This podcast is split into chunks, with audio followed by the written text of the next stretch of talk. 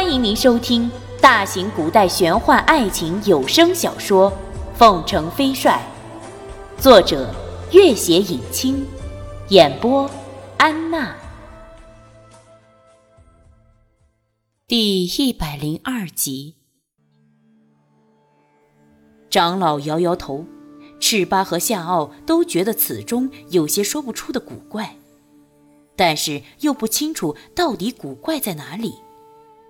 赤巴厉声道：“杨金，你说的这些可有证据？”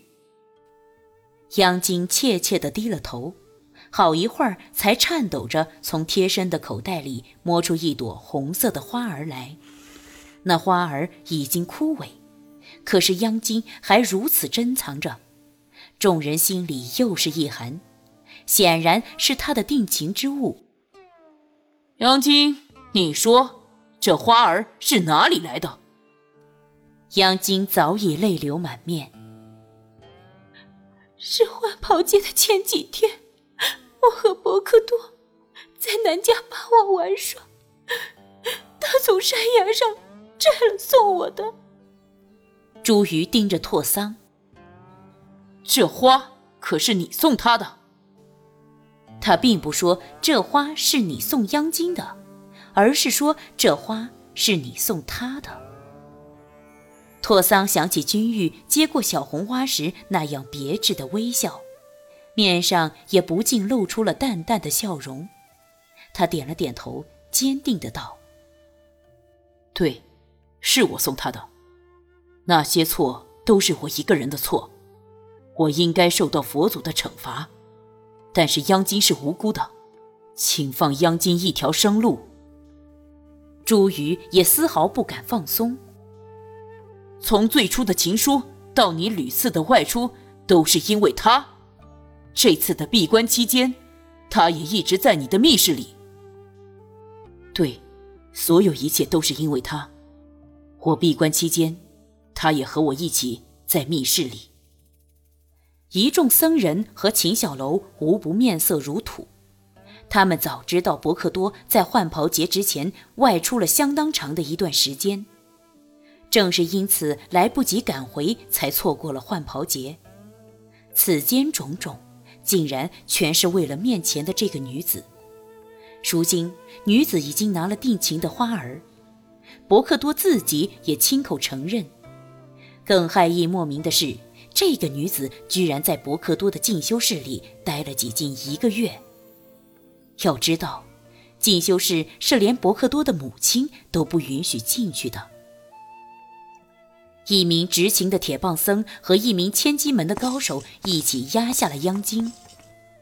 朱瑜的笑声非常疲惫。哈哈哈，好了，我的任务完成了。秦大人，赤巴总管，事情就是这样了。众人面面相觑。竟然不知该如何继续下去。托桑看着一众教徒，沉声道：“你们先出去吧，朱大人稍留片刻。”秦小楼、张瑶星和一众僧人都看着他，他还是如往常一般庄严威肃，丝毫不改他伯克多的身份气度。众人不敢抗命，立刻走了出去。所有人等都已退下。空荡荡的戒律院里立着两个人，两个人互相对视了一眼。托桑平静的道：“我不知道你是如何将央金送进我的密室的，我也不想知道。但是，他是为你做事的，你至少应该设法救他一命。”央金当众承认了和伯克多的私情，现在所有人等再无怀疑。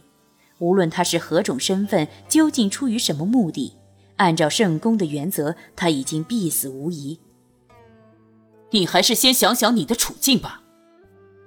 央金是无辜的，对，央金是无辜的，很多人都是无辜的，只有你是罪魁祸首。朱瑜愤怒地盯着他。你身为伯克多，却不守清规。你幼年就已经进入了佛门，又为什么偏偏六根不净？你有了凡尘之念，原也不干我事。即使你喜欢了一万个女子，也由得你去。可是你为什么偏偏要对她生出那些痴心妄想？拓桑闭了闭眼睛，心里有如针刺。朱瑜第一次见到他这样的神情，那早已完全绝望冰冷的心，忽然获得一种极大的快意。他笑了起来，哈哈哈！拓桑，杨金要被处死了。都是你这个罪魁祸首害的！你一生礼佛救生，如今眼睁睁的害死一个人，让别人成为你不守清规的牺牲品，你心里是什么感觉？杨金是无辜的，你绝不能处死他。现在谁还保得住那毁了伯克多生育的女子的性命？杨金若无辜，谁才是有辜？朱瑜的笑容从未有过的残酷，声音却低了下去。香金不死，莫非你想让那个真正的他去死？托桑心里一震，怎么害怕了？觉得冤屈？托桑盯着他，摇摇头，微笑道：“我早就准备着接受佛祖的惩罚，感谢佛祖宽厚仁慈，让我和他一起。”度过了许多美好的时光，而惩罚的这一天，其实已经来得很迟了。我现在十分开心，因为此生此世，我绝不会令他的英名蒙羞。朱瑜心中一震，好半晌说不出话来。过了许久，朱瑜抬起头，四处看了看这阴森森的戒律院，淡然道。你和他是同一种人，我是小人。从此以后，我和你们道不同不相为谋。拓桑没有回答，只道：“朱瑜，你可以离开了。”朱瑜转身径直离去。拓桑回到自己的寝宫，除了几名贴身侍从外，寝宫的外面还多了几名武装的铁棒僧。他清楚。自己已经完全被软禁起来了。一名起居侍从走了进来，拓桑见只有他一人，便道：“另外一人呢？”起居侍从惶恐道：“回伯克多，他作画了。”拓桑点了点头：“知道了，你下去吧。”那名作画的起居侍从正是唯一知道密道的贴身侍从。如若不是他泄露了秘密，朱瑜再有天大的本领，又怎能找出那密道，甚至偷偷将央金送进密室，布下埋伏，等自己上当？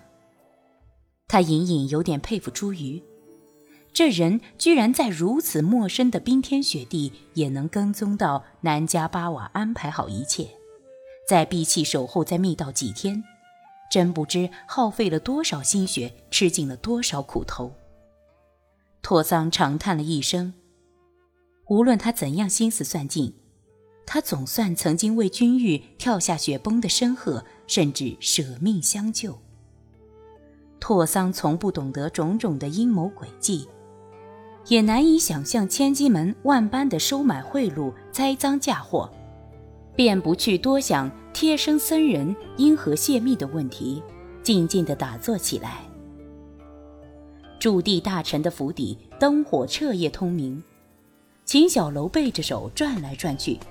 张瑶星尽管身为千机门的副统领，无论什么大风大浪都已见过，可是在这边远的驻地大臣府邸，也有点坐立不安。张瑶星看看一直站在唯一的一扇窗户边发呆的朱瑜，朱大人，现在怎么办？朱瑜冷然道。你们先安排好善后事宜，寻个妥当时间正式宣布废立，再行处决之事。秦小楼怒道：“伯克多并非常人，你们无权擅自处理，稍有不当，只怕会引起大乱。善后事宜正是你秦大人的职责所在。伯克多已经对自己犯下的罪行供认不讳，下官认为那些教众没有理由。”再起什么争端？秦小楼只觉得头都大了。昨天我去圣宫找赤巴总管，差点被夏奥用铁棒扫地出门。他们现在对驻地官员的情绪很大，要想平息这场风波，只怕是非常艰难的事情。